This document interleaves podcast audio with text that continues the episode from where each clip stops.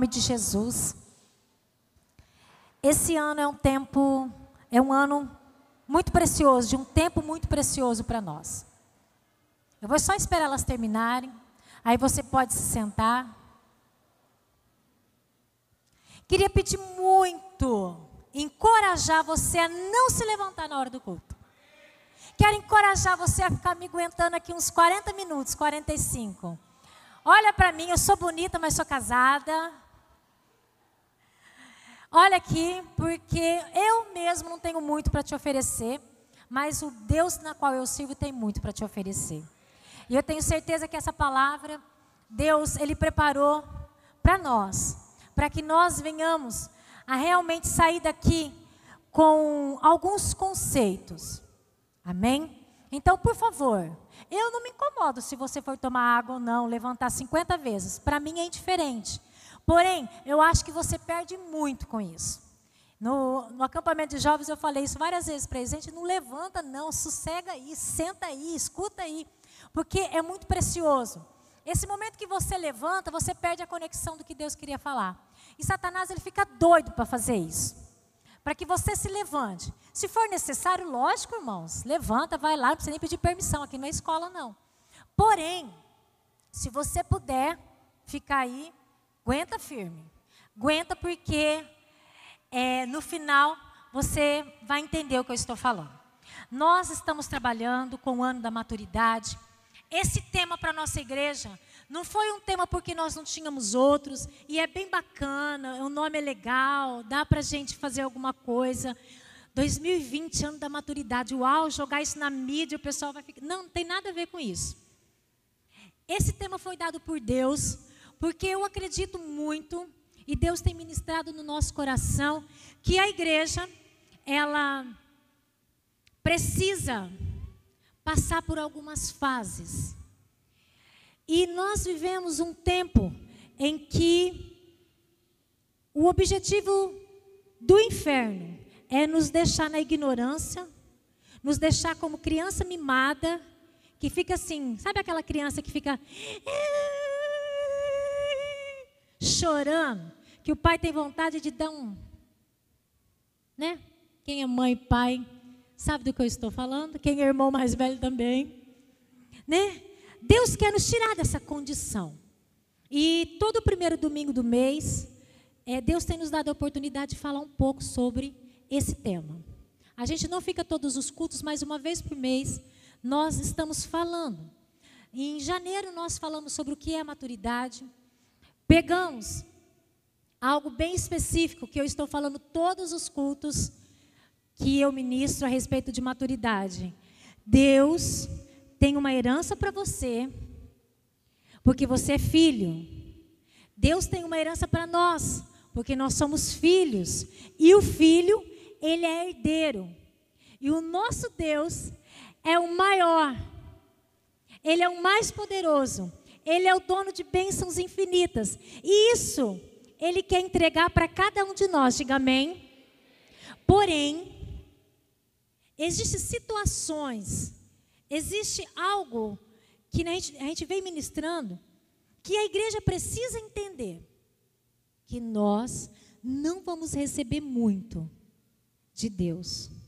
Nós não vamos receber tudo que Deus tem para nós, enquanto nós continuarmos como criança. Porque o filho, ele só pode receber a herança de um pai a partir do momento que ele tem maturidade para administrar. Muitas vezes, eu estou batendo nessa tecla, repetindo o que eu já falei, porque muitos não estavam aqui e muitos precisam que isso seja reforçado no seu coração. Muitas vezes você não está recebendo o que você o que Deus tem para você, porque você ainda não está preparado para administrar. A plenitude de Deus está esperando você crescer. Isso em todos os sentidos: espiritual, familiar, financeiro, empresarial. Muitas vezes você não está recebendo, por mais que você ore, por mais que às vezes você até jejue, Porque você não tem condição de administrar. É por isso que nós estamos falando sobre maturidade. Porque o nosso comportamento revela quem nós somos, em que fase nós estamos. Nós falamos o mês passado sobre as fases. E hoje eu quero entrar um pouquinho mais nessas fases. Vocês lembram quem estava aqui? Quais são as quatro fases que nós pegamos do comportamento né, humano e nós colocamos no comportamento espiritual, que nós podemos fazer esse paralelo? Diga assim comigo. A primeira fase. Se vocês não participarem, eu vou sair correndo daqui. Diga assim comigo. Primeira fase. Recém-nascidos. Segunda fase. Quem lembra? Meninos! Ei! Segunda fase. Meninos. Terceira fase. Jovens. Quarta. Adultos. Nós falamos algumas coisas e hoje eu quero dar uma ênfase nas atitudes e comportamentos de cada fase. Pastora, para que isso? Para que nós venhamos entender em que fase nós estamos. Para saber se nós estamos preparados para receber tudo que Deus tem para nós.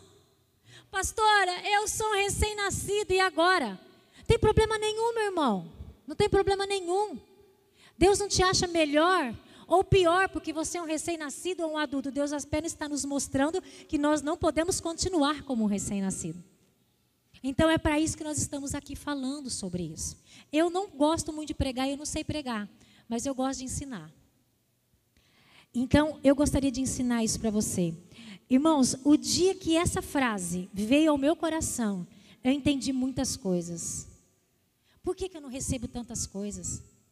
Por que, que eu não tenho isso? Por que, que eu peço isso? Por que, que eu não, não tenho que, ah, muitas vezes aquilo que eu quero? Eu tenho um Deus grande, um Deus poderoso, mas por que, que Deus não me dá? Porque, Carla, você não está preparada. Por que você pode estar se perguntando, por que não estou recebendo? Porque eu não estou preparada. Então, hoje, vou dar algumas características, atitudes, né, comportamento de cada fase. Você identifica a sua fase? Não interessa qual seja, recém-nascido, menino, jovem ou adulto. Qual é a tua fase?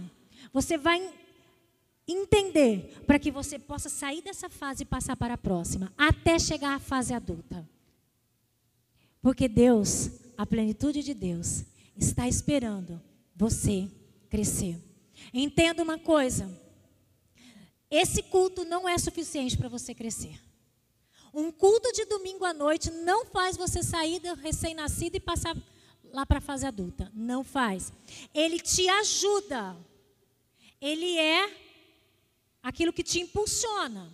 O culto de sexta-feira não é suficiente para você deixar de ser um menino.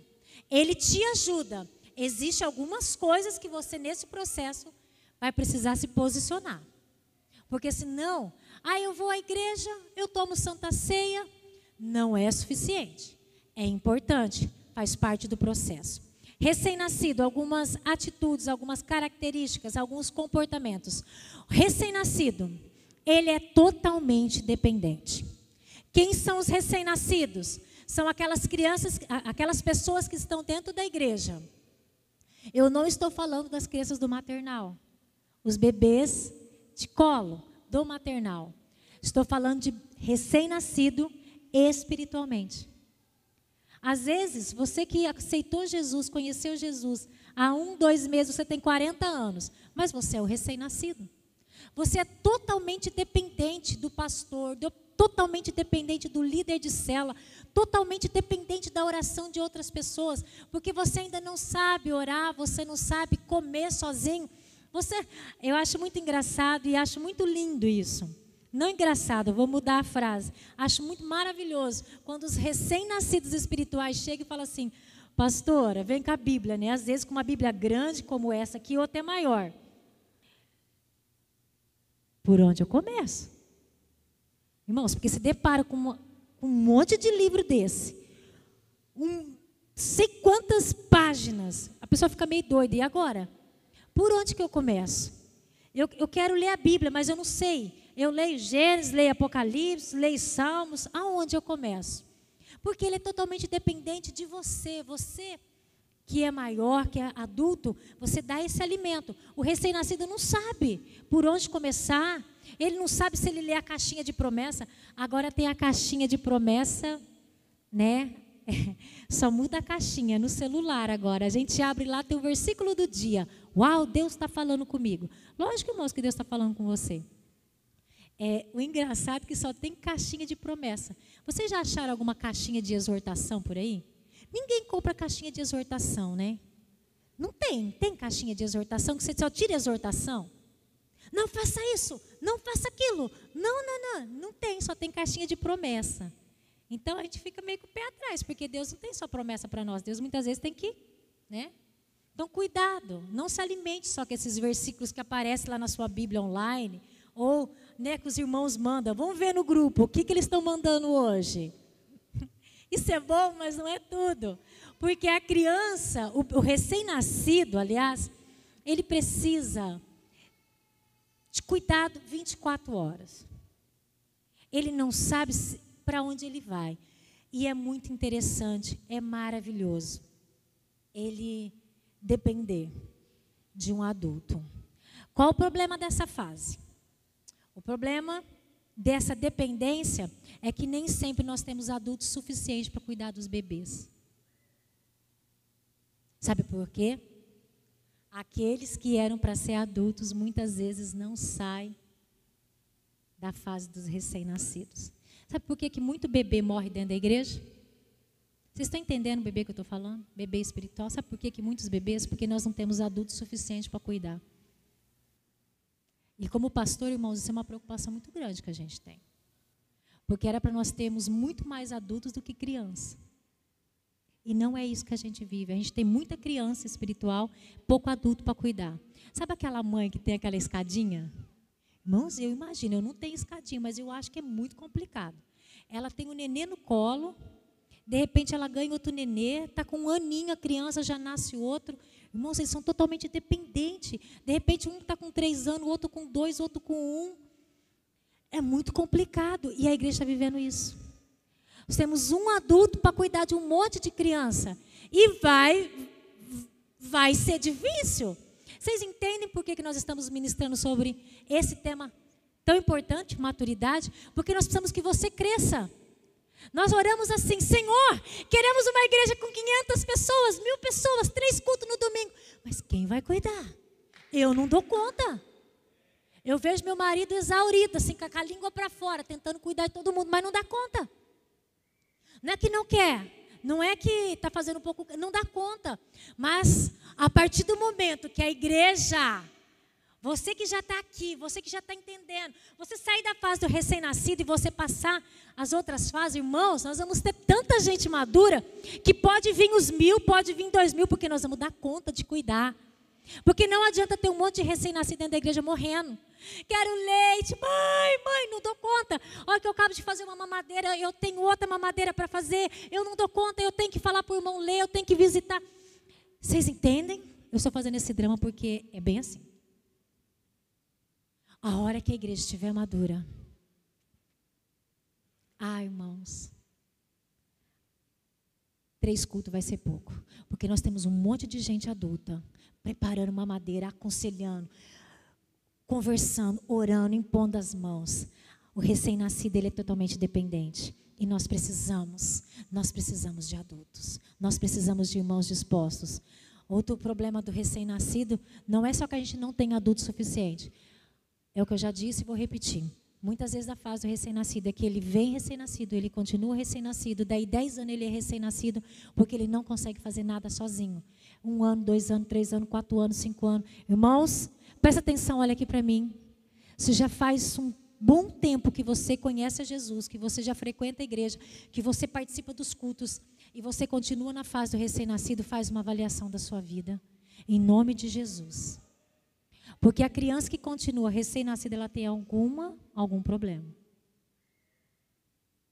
Você vê aquelas crianças que às vezes está com 10 anos, ele tem a fisionomia de uma criança, a dependência de uma criança, ele tem algum tipo de problema. Problema mental, problema disso, daquilo, síndrome de não sei do que. Então, cuidado. não tem problema nenhum ser recém-nascido. O problema é continuar recém-nascido a vida inteira. Quem está entendendo, diga amém. E eu espero que o Espírito Santo vá ministrando aí no seu coração. Outra atitude, outro comportamento da, do recém-nascido, inocência. O recém-nascido, ele é muito inocente. Ele chega e ele precisa ser inocente. Muitos dos recém-nascidos que chegam na igreja chegam com uma história trágica. Era adúltero, prostituto. Ele já matou, ele já roubou, ele já fez um monte de coisa. E ele vem para a igreja, ele é um recém-nascido, ele conheceu Jesus e ele se esquece de algo.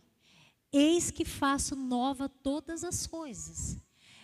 O Senhor está te tornando uma nova criatura. Aquilo que passou, passou. Agora você é novo. Precisa ser uma pessoa inocente. Deixar, deixou a prostituição, deixou o adultério, deixou a mentira, deixou a falsidade, deixou o roubo, deixou o crime, deixou as drogas. Agora é um novo tempo, é uma nova vida. Você é um recém-nascido em Deus. Deus está fazendo nova todas as coisas na sua vida. Você é uma nova criatura. Diga amém. Então, se você chegou, conheceu Jesus, aceitou Jesus como Senhor da sua vida e continua sofrendo porque você roubou alguém no passado, ou porque você era isso, você era um péssimo pai, você era um péssimo marido. Ei, Deus está te dizendo, é nova história. Parou uma fase. Parou, agora você é um recém-nascido. Tem novas coisas para você. Agora você, perante mim, não há acusação. Eu não vou te acusar. Deus falando para nós. Imagina se alguém tem esse poder. As pessoas muitas vezes jogam na nossa cara. É, tá agora na igreja. Mas olha o que ele fez. Irmãos, quem já não ouviu essa frase? Agora está pintando de santinho na igreja. Não pode pintar de santinho, tem que ser. Porque quando é, irmãos, as, as coisas lá atrás já passaram. Foi o tempo em que, na ignorância, agora Deus está fazendo nova todas as coisas. Deixa esse passado, esse passado maldito. Deixa isso para trás, agora é nova criatura. Não viva esse passado. Esse passado passou, é história. Você hoje recebeu de Deus o presente. Então você tem que viver ele. Diga amém. Viva, você que está aí. Viva isso. Amém, queridos? O recém-nascido também, ele passa pela fase, né? ele tem eh, o comportamento da ignorância. Ele não tem noção nenhuma, gente, de muitas coisas. Ele não tem noção de perigo nenhum. Nenhum. Se é, começa a engatinhar, começa, é, qualquer coisa, se ele achar um prego no chão, ele pum na boca. Achou a tomadinha, tum o dedinho. Ele é muito inocente. Então, qual é o alerta para os recém-nascidos? Você que está aceitando Jesus, você que está conhecendo a família, você que está vivendo essa nova história. Cuidado com todas as coisas que estão sendo colocadas na tua frente. Não vai catando tudo que você vê por aí colocando na boca. Um dos grandes alertas que eu faço, não que não possa, mas é muito perigoso. As pessoas, elas começam a assistir tudo quanto é vídeo na internet com mensagens bíblicas, mas mensagens muitas vezes perigosas. A gente não sabe quem está falando. A gente não sabe quem é aquela igreja, qual é aquela pessoa, porque o pastor está falando mal de igreja de forma alguma só que existe alguns lugares que não é bom você se alimentar. Não sabe o que você pode comer. Vai te dar qualquer coisa. É na sua casa que o bebê come. Quando o pai, de repente, tem que deixar o bebê na casa de alguém, o que, que ele faz? Ó, oh, meio-dia você dá leite com chocolate. Pelo menos com os meus filhos, não. Se eu tivesse que deixar, eu já levava o leite com chocolate. Porque tem que ser aquele chocolate. É aquele leite. Porque senão então, a barriguinha fica toda destemperada e dá diarreia ou resseca e não sei o quê. Então você vai para o médico, você vai para algum lugar, você já leva. Então não coma tudo que você está vendo. Não vá fuçando, pergunte. Não vá lendo tudo que está na sua frente. Se aconselhe com os adultos. É por isso que existe alguém cuidando. É por isso que nós trabalhamos com o processo em célula, que muita gente não entendeu por que ainda. Por que da célula, essa reuniãozinha? Não, é para que adultos lá cuidem de você. Aquilo que o pastor não vai dar conta de fazer. Se você quer uma igreja com mil pessoas e está achando que um pastor só vai cuidar de todo mundo, irmãos, ele é homem, ser humano. Não foi feito para trabalhar. Por mais que queira. Então é por isso o processo em célula. Esse tempo da ignorância, os bebês eles precisam ser cuidados. Bebês, não vá comendo tudo. Não põe tudo na sua boca. Não ouça tudo que você não retenha isso para você. Cuidado com tanta informação. Cuidado, coma só na sua casa. Depois você vai ter competência, você vai ter autonomia para comer, para ler. Mas por enquanto, quando você é um bebê, toma só o leite. Paulo, ele nos ajuda dizendo, né? Paulo, Pedro, ele fala para nós que a fase do bebê ele tem que tomar leite. Se você der comida sólida, não vai ser legal. Então, cuidado, cuidado. Outra característica dos bebês é a irritabilidade. O bebê, qualquer coisa que muda a rotina dele, ele fica muito irritado. Se ele dorme às oito, ele tem que dormir às oito. As mães de plantão sabem o que eu estou falando. Se ele mama meio-dia, ele quer mamar meio-dia. E você muda a rotina dos bebês, eles ficam doidos. Os recém-nascidos dentro da igreja também é assim. Você propõe algo novo, eles ficam perdidos. Então, por isso que os adultos têm que orientar. Por isso que a gente fica, quando a gente vai fazer um curso, por exemplo, nós começamos o curso de maturidade hoje de manhã. Tinha acho que umas, umas 30 pessoas presentes, muito pouco. Porque é um curso para você, recém-nascido, se alimentar na tua casa. Gente, o Éder está ministrando esse curso. Ele trouxe uma palavra que você perdeu. Eu não estou fazendo propaganda enganosa, não. Ah, você quer que todo mundo esteja aqui domingo? Lógico que eu quero, vai ser bom para você. É alimento, é leite que você precisa tomar. Com pessoas que sabem o que você precisa comer. Irmãos, foi tremendo. Você perdeu. Infelizmente, esse leite você não tomou. Esse leite você não tomou. Vai te fazer falta. Mas domingo tem mais. Fica aí o convite, 9 horas da manhã no domingo. O bebê volta aqui, ele passa por um processo. Marcamos esse curso 9 horas, mas não está na rotina dos bebês. Então você tem que se adaptar. Não está na rotina. Então fica irritado. Ai, como que eu vou na igreja 9 horas da manhã? Mas depois que você vir tomar, poxa, vai ser bom. Vai ser bom. Entenda o que eu estou dizendo. Os bebês, além de ficar irritado muito fácil. Ele irrita os adultos muito fácil. Irrita. Por quê? É toda hora chorando, toda hora tem que trocar falta. Então, os adultos muitas vezes ficam incomodados com os bebês. Irmãos, você que é adulto, me ajuda aí. Vamos trocar essas fraldas. Vamos dar essa comida. Vamos fazer esse negócio funcionar. Não fica irritado com esses bebês que não conseguem se adaptar com os horários. Acaba o culto um pouquinho mais tarde, fica totalmente perdido, não sabe. Vamos me ajudar. Tem muitos adultos aqui. E tem muita gente que pode nos ajudar. Você pode dizer amém? É, em Salmos 131, versículo 1 e 2, diz, o salmista diz que o colo da mãe acalma a criança. Irmãos, você que é adulto, você é pai e mãe espiritual. Pega essas crianças no colo. E isso é verdade. A gente que é mãe sabe. E você que não é mãe, você também sabe. A criança começou, que você faz o quê? Toca o filho é teu. A mãe cata aquela criança gritando. Irmãos, é quase instantâneo a criança para de chorar. O colo dos pais é outra conversa. Então me ajuda aí. Tem muita gente adulta que pode pegar essas crianças que estão perdidas, estão irritadas, estão sem saber para onde ir e cuidar delas. Tem adulto aí? Amém? Está faltando pais, está faltando adultos. Mas Deus vai mudar essa história. Diga amém. Segunda fase. Vamos. Algumas características dessa fase. Meninos. Segunda. Inconstância. São inconstantes. O menino, ele já tem um pouquinho de autonomia. Só que ele não consegue fazer tudo sozinho. E ele é muito inconstante. É muito legal, eu estou vivendo essa fase dentro da minha casa, o meu filho mais novo, e você fala assim, Juan, faz isso. Vai lá, pega algo para a mãe. Ele vai lá e pega. Eu estou lá no, no fundo. Ele chega e deixa na cozinha. Você está lá no fundo esperando. Cadê? Ui, esqueci. Deixou no meio do caminho. Eles são inconstantes, começam e não termina. Varre a casa. Quase nunca faz, né? Mas quando você pede, varre a sala, gente. Já acabou? Já acabei.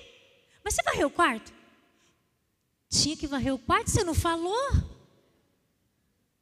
Você não consegue fazer tudo, mas já consegue fazer algumas coisas. Então eles são inconstantes. Quem são esses meninos dentro da igreja? Começa e para, começa e para, começa. Ele começa a vir no curso de maturidade, vem dois domingos e para. Ele começa a vir no culto de libertação, começa a fazer o processo de libertação. Nossa, já fica com medo daquele monte de gente caindo. Ele para. Ele começa a ler a Bíblia. Agora vou ler a Bíblia. Dois dias, no terceiro ele esqueceu, ele não faz, ele para. Ele começa a jejuar, ele jejuou meia hora, ele, ele não ia comer massa. Daí a pouco ele está com um pedaço de pão desse tamanho.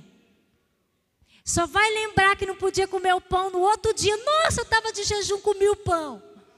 São crianças, eles começam, eles não têm a maturidade ainda de ir até o fim. É 40 dias de jejum, é 40 dias. É uma semana, é, uma, é sete dias, não é seis e meio. Será que eu posso entregar? Tem gente que vem perguntar, pastora, eu fiz um propósito de não tomar refrigerante. Termina domingo, mas eu vou no aniversário sábado. Eu posso entregar? Coca-Cola. Aí, eu, como uma mãe muito chata que eu sou, meus filhos sabem disso. Sim é sim, não é não. Falo, irmão, não pode não. Você fez o propósito, é domingo? É domingo. E se é meia-noite, não é 11h45, queridão, é meia-noite. Pastora, não faz o propósito, não vai dar conta de cumprir. É melhor não fazer, voto de tolo. A criança é inconstante. A criança, ela se distrai. Ela começa a jogar videogame, agora que esse negócio, que essa moda, né? Acabou. Aí as outras coisas que eram para ser feito já deixa para trás. Então, eles desistem facilmente são inconstantes. Eles estão doidos, né? São muito curiosos. É mais uma característica dos meninos, né? Dessa fase. Há uma curiosidade. Irmãos, é aquela fase. O pai está falando: não põe o dedo na tomada, porque dá choque. Eu quero ver se dá mesmo. É, eu imagino Adão e Eva lá no paraíso. Vou comer só para ver se vai. Né? Aí dá aquele choque. Eu não falei? Mas eu queria ver. É aquela fase da curiosidade. Então, é boa essa fase? É, mas ela também é perigosa. Porque a gente começa, o pai e a mãe estão tá conversando, um assunto de adultos, de comprar, vender, tananã, e a criança está lá assim, curioso. Pega a conversa pela metade e já faz um drama com aquilo. Porque é muito curioso. Então, a fase da criança, do menino espiritual, dentro da igreja também é a fase da curiosidade. É muito legal, porque ele quer descobrir tudo. Só que também é perigosa. Porque nesse querer descobrir, ele pode descobrir aquilo que não precisa ser descoberto nessa fase. Então, cuidado. Cuidado com a curiosidade. Sempre que você tiver curiosidade de algo, pergunta para um adulto se é bom para você. Mãe, posso pôr o dedo ali? Queria saber. Aí isso aí eu falo, pô, é. Mentira, lógico que eu não vou fazer isso. Não coloca, vai dar choque, vai, vai doer. Pergunta para um adulto: posso ler isso? Posso ler aquilo? Posso em determinada igreja? Posso em determinado show? Posso? Pergunta. Nossa, agora vão querer controlar a minha vida. Ninguém quer controlar a vida de ninguém, nem temos esse poder. Não foi nos dado o poder de controlar a vida de ninguém, mas foi nos dado o poder de te orientar. Porque esse caminho que você está trilhando, nós já trilhamos. Você pode ser muito mais bem sucedido do que nós. Porque muitas vezes não tivemos tanta gente para cuidar de você.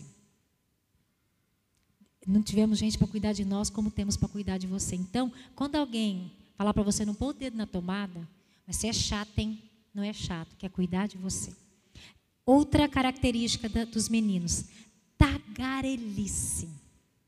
Gente, o menino, a criança, nessa fase, ela desembesta a falar.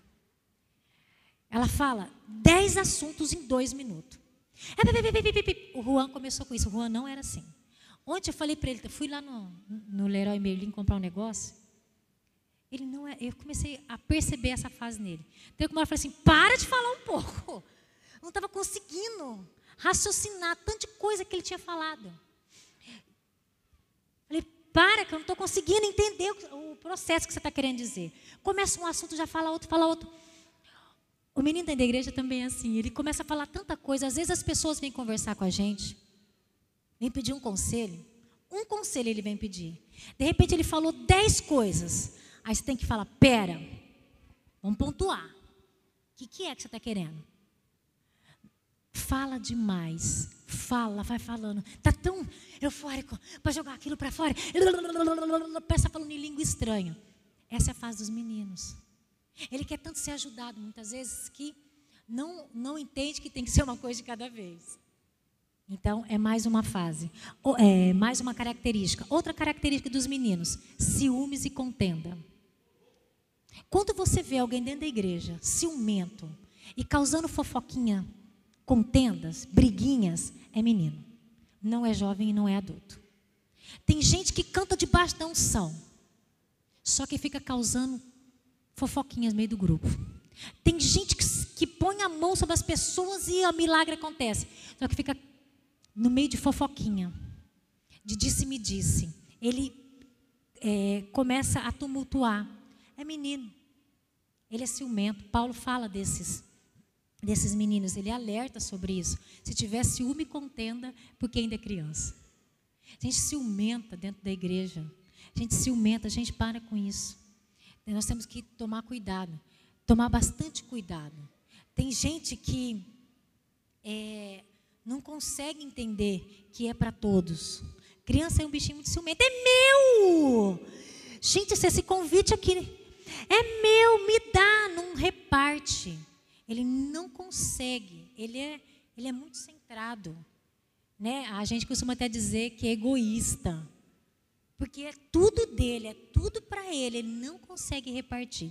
Ciumento, cria contendas, é egoísta, tudo é meu, tudo é meu. Se você vê uma pessoa que não consegue ajudar ninguém, ele quer vir para o culto ser abençoado, ele quer receber a bênção, ele quer para ele, para ele, para ele, para ele, para ele, para ele, menino. Então você precisa sair dessa fase. Não é que Deus não vai te abençoar e que a igreja não é para te é, orar por você, mas não é só para você. Por quê? Quando nós vamos partindo para outra fase, a gente para de ser tão egoísta, a gente para de ser tão ciumento, tão centrado em nós mesmos e começa, começamos a olhar as demais pessoas. Quem está me entendendo, diga amém. Terceira fase. Essa fase é linda demais. Todas são lindas. Mas essa, frase, essa fase é muito apaixonante, que é qual a mesma terceira? Jovem. O jovem, uau. E eu não estou falando dessa rapaziada que está sentada, estou falando jovem espiritual. O jovem espiritualmente, João 2, no capítulo 2, no versículo 14, ele relata sobre esses jovens. Ele não é criança, mas ele não é adulto. Ele tem muita autonomia. Ele consegue se virar sozinho. João diz que o poder de Deus está sobre ele. E ele já venceu o maligno. Se você passou do recém-nascido, não é mais menino, mas agora já é jovem, eu quero te dizer: Satanás quer te derrubar. Sabe por quê? Você tem poder, você tem autoridade, você consegue fazer um monte de coisa e consegue fazer sozinho. Nós, a gente não vê jovem sentado no vaso lá, pai, mãe, vem me limpar. Não, ele já faz isso sozinho, com a porta fechada. Para ninguém ver. Então ele já consegue. É, os preguiçosos não, né? Mas os jovens mais ativos, ele já consegue fazer a comida sozinho. Já frita bife, já faz o arroz, já faz o feijão, já consegue colocar o prato. Ele não precisa que a mamãe pegue o pratinho para ele. Tá, bebê da mamãe, o pratinho. Ele já consegue fazer um monte de coisa. Ele tem autonomia. Esses cristãos dentro da igreja, irmãos, eles começam. Olha, é, é a fase. Eu sei que vocês, tudo vocês levam na, na brincadeira, né? Mas faz parte. Olha aqui para mim. Os jovens, o Senhor está dizendo: você tem poder, você já tem, você já venceu Satanás. Não está dizendo assim, teu pai venceu por você, ele fez, foi lá. Não, agora você já lê Bíblia sozinho, você consegue jejuar sozinho, você consegue vir para a igreja sem ter que alguém ficar te arrastando. Vamos para a igreja. Não, você vem sozinho. Você já consegue ter autonomia, consegue fazer um monte de coisa. Você é forte. Irmão, se você não está nessa fase, seja doido para passar para ela logo. Porque o Senhor está entregando força nas tuas mãos, te capacitando para fazer a diferença. Amém? Você já sabe vencer, você consegue vencer Satanás, você consegue colocar ele debaixo dos teus pés e dizer: Eu posso. Está com algum problema? Você até pode pedir ajuda para alguém, mas você consegue se virar sozinho. Essa fase é maravilhosa. Você consegue derrotar Satanás. Vou passar para a quarta fase, adultos. É a fase final. Porque crente não apodrece. Crente se torna adulto e daqui ele vai para a glória ou para outro lugar. Somos adultos. Queremos uma igreja adulta. Por quê? Porque quando tivermos uma igreja adulta, madura, teremos um monte de bebê chegando. Você consegue ver um monte de bebê chegando? É porque tem muita gente já nessa fase têm muita autonomia, os adultos. Eles não são mais bebês, eles não são mais meninos e eles não são mais jovens. Eles já estão na última fase. Eles não são totalmente dependentes. Porque não existe pessoas independentes. Nós somos interdependentes. Nós precisamos uns dos outros e precisamos de Deus. Mas ele consegue se virar sozinho. Você depende de Deus. Mesmo sendo adulto, você não vai chegar agora eu posso. Já estou no nível. Uau! Não! Você pode porque Deus está em você. Então por isso que você não é consegue se virar sozinho. Você precisa de Deus e precisa das pessoas do seu lado. Mas você tem muita autonomia, certo? É nessa fase que nós temos, além da autonomia, que a gente consegue se virar sozinho, a gente consegue ajudar o próximo. Nós conseguimos nos ajudar e nós conseguimos servir as pessoas. Foi para isso que Cristo nos chamou. Nós não estamos aqui na igreja para receber bênção, por mais que elas cheguem e façam parte das nossas vidas. Todo mundo quer ser abençoado. Mas nós fomos chamados a servir uns aos outros. E é nessa fase que Deus pode contar com você. Pastora, sou recém-nascido, estou doido para servir. Passa pelas etapas.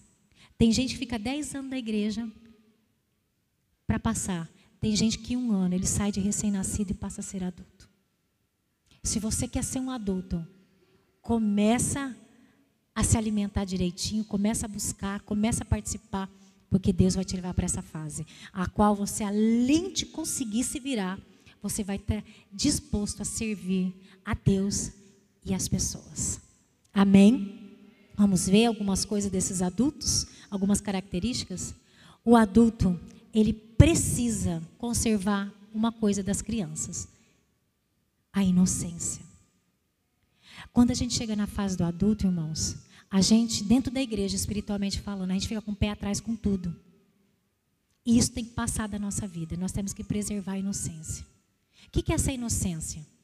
Eu sei que muitas vezes, pelo contexto do mundo afora, muitas vezes a gente fica com o pé atrás porque tem gente, muita gente fazendo coisa errada. Mas se você conhece a tua casa, você sabe o que é certo e o que é errado. Tem gente que muitas vezes falar do dízimo na igreja, ele arrepia. Não dou o dízimo porque todo mundo é sem vergonha. Todo mundo quem? Porque pastor só rouba. Peraí. É a mesma coisa de falar que todo padre é pedófilo. Eu detesto essa, essas, essas colocações, nem todos. Eu não concordo com as práticas deles, né? com o contexto da Igreja Católica, alguns princípios. Mas nem todos são pedófilos. Todo mundo que mora na favela não presta. Peraí. Então não engloba todo mundo. A, gente tem esses conceitos, mas esses conceitos são errados. Então a gente tem que tomar cuidado. Se você está na tua igreja, se você já cresceu dentro da tua igreja, você conheceu, quando a gente fala de dízimo e oferta, a gente está baseado na palavra de Deus. E a bênção secundária para a igreja. Porque a primeira benção é tua. Que quando você dá e dá com alegria, você abre janelas sobre a tua casa, sobre a tua vida. São janelas. Por que, que tem gente com a janela fechada? Porque muitas vezes parou de ser inocente, de crer na palavra. Não precisa crer no que o pastor está falando, crer na palavra que já está bom demais. Outras coisas que muitas vezes a gente vai, vai perdendo a inocência, né? A gente, por ter um passado, a conhecer muitas coisas lá fora, a gente vem para a igreja com esses conceitos. E aí é onde precisa ficar a inocência em nós. A inocência de uma criança. Por que, que muitas crianças são, é, muitas vezes, né, molestadas? Porque elas são inocentes. Presta atenção no que eu vou falar. Muitas vezes a gente vem para a igreja, a gente tem um, um, um conceito de pessoas lá fora. Então a gente tem medo de pegar na mão do irmão do lado. Vamos cantar uma canção. Medo, às vezes, de pegar. Dá um abraço no seu irmão, dá um sorriso para ele. Se o marido estiver perto da esposa, a esposa já olha assim. Então, irmãos, precisa parar com isso. Não sei de nada. Pegou. Vocês estão entendendo que precisa de inocência? O que, que tem eu olhar para o Diego e falar, Diego, você é bonitão, irmão. Irmão, nossa, é lindo quando eu te vejo cantar aqui. É meu filho na fé. Se a Cris ficar com ciúme dela, dele, ela tem que fazer algum. Eu não estou falando de malícia, estou falando de inocência. Muitas vezes a gente não pode pegar na mão do irmão do lado, porque a esposa, ou a esposa muda de lugar e vai para o outro lado. Irmãos, cuidado. Eu sei que tem muita gente sem vergonha, mas nós estamos vivendo um, um ambiente cristão, as coisas precisam mudar na nossa vida, diga amém. A gente precisa vir para a igreja como cristãos que nós somos maduros. E se fulano olhar para mim torto, ele vai ter que prestar conta, hein? E Deus cobra, hein? Mas enquanto caber a você, vamos adorar a Deus. Tem gente, eu, tô, eu não estou brincando. Ainda mais quando a gente se trata de jovens. A gente fica até com medo, irmãos, vão dar as mãos. Porque é um tal de ficar esfregando na mão do outro, irmãos, para com isso. Não tem dessa, não. Aqui a, a gente tem que parar com esse negócio. Vamos abraçar o irmão, abraça na inocência.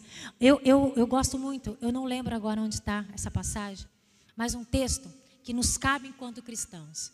Se eu olhar para uma menina mais nova que eu, eu tenho que encarar ela como minha filha. Se eu olhar para uma mulher na minha idade, eu tenho que encarar ela como minha irmã. Se eu olhar para uma mulher dentro da igreja, mais velha que eu, eu tenho que olhar como se fosse minha mãe e respeitá-los. Se eu olhar para um irmão mais novo, sexo oposto ao meu, se eu olhar para o menino, eu olho como se fosse meu filho. Se eu olhar para o irmão da minha idade, eu olho como se ele fosse meu irmão e o respeito. Se eu olhar para o irmão mais velho, eu respeito como se fosse meu pai. É esse o comportamento cristão. Irmãos, eu posso estar perto de quem for, eu vou catar na sua mão. E se a sua mulher achar ruim, estou brincando. Mas vocês entendem o que eu estou falando? Nós temos dessa inocência que a igreja tem perdido. A gente não consegue mais, porque tudo pé atrás. Cuidado, irmãos. Cuidado. Adulto, ele sabe. Ele sabe discernir. Ele sabe. Se tiver alguma coisa contrária, você pode ter certeza que a pessoa vai prestar conta com Deus. Terceiro, é, característica dos adultos, paciência. O bebê ele se irrita com muita facilidade. O adulto espiritual ele, ele já é mais ponderado. De vez em quando a gente dá uma surtada, mas é de vez em quando. Ele é muito mais calmo. Ele, é, ele tem paciência. Ele já tem os frutos, o fruto do Espírito. E nesse fruto existe a paz, a, a, que está localizada a paz e a paciência. A gente não vai surtando com tudo, com todos. A gente já é paciente. A gente é paciente com as crianças que não param. A gente é paciente com os meninos que ficam falando o tempo todo. A gente é mais paciente. A gente produz fruto, já possui essa paz, essa longanimidade, essa benignidade que às vezes os outros ainda não têm. Então, você não sai surtando com todo mundo, gritando com todo mundo, fazendo o que dá na cabeça. A gente é, vai sendo paciente até mesmo na tribulação. Irmãos, a paciência, a gente está atribulado, a gente já não vai surtando. Ai, agora! Não, a gente sabe que vai passar, porque Deus está no controle. Deus nos trouxe até aqui, Ele não nos abandonou até aqui, Ele vai continuar conosco. Ai, a conta está vermelha, mas Deus está trabalhando em mim, através de mim, Deus está me fortalecendo. Estou sem serviço, ele não surta mais. O adulto, ele tem paciência, ele sabe que o redentor dele vive. Diga amém. Então, é diferente. O adulto, ele é constante. Ele começa e ele termina. Ele começa a varrer a casa e ele varre todos os cômodos. Ele começa um curso e ele vai até o fim. Ele faz um programa de ler a Bíblia no ano e ele lê. Ele faz um programa de fazer uma devocional e ele faz. Ele começa a jejuar e ele não come o pão meio-dia. Ele faz, ele começa e ele termina, porque ele já tem essa constância, ele começa, ele começa a fazer uma campanha de sexta-feira, ele vai até o fim. Ele começa a ser dizimista e ele vai até o fim. Ele começa a fazer algo é sólido. Já não estou fazendo para testar, estou fazendo porque eu sei que é assim. Então ele é bem constante. Ele não tropeça no falar. Nossa, Tiago diz algo maravilhoso em Tiago 3,2. Aquele homem que não tropeça no falar, não fica falando bobeira, qualquer coisa que vem na cabeça, blá, blá, blá, blá, blá não é tagarela, esse homem é perfeito. Perfeito quer dizer, ele está pronto. Ele consegue refrear a língua. Ele consegue. Então, o adulto, ele não tropeça no falar. Ele é varão perfeito. E tem uma outra característica dentro desse aqui, não tropeça no falar, porque além dele não ficar falando, tudo que vem na cabeça dele, ele não empresta o ouvido para aqueles que ficam falando. O problema da fofoca, dentro e fora da igreja, em qualquer lugar que a gente está, não é só aqueles que falam, é aqueles que ouvem. Muitas vezes você fala assim: eu não fico falando da vida de ninguém, mas ouve. Irmãos, o problema é o mesmo. Tamanho é o pecado, a falta de, de maturidade espiritual daqueles que falam e daqueles que ouvem. Então, se você empresta teu ouvido para o fofoqueiro, você está no mesmo caminho que ele, então a gente tem que tomar muito cuidado. O, o maduro, ele, que já tem maturidade, a pessoa adulta, ele não fica falando o que quer. Sabe aquelas pessoas que dizem assim, falo mesmo. E ainda põe Deus no meio da conversa. Deus deu boca para falar. Está muito enganado. Não é o Deus da Bíblia, não. Deus deu boca para você falar aquilo que edifica. Não saia falando tudo que você acha. Eu sou sincero. Se eu tiver que falar que você está feio, irmão, eu vou falar que você está feio. Se eu tiver que falar, eu vou falar mesmo. Cuidado. Cuidado. Quem está entendendo, diga amém. Estou partindo para a conclusão. Nesse momento de adulto, você já está capacitado para viver a plenitude de Deus. Se você não é mais inconstante, se você retém o que você fala, se você tem paciência, se você consegue ser centrado, se você consegue buscar, se você consegue viver os princípios da palavra sem alguém ter que ficar te cutucando o tempo inteiro, te corrigindo o tempo inteiro, você já é um adulto.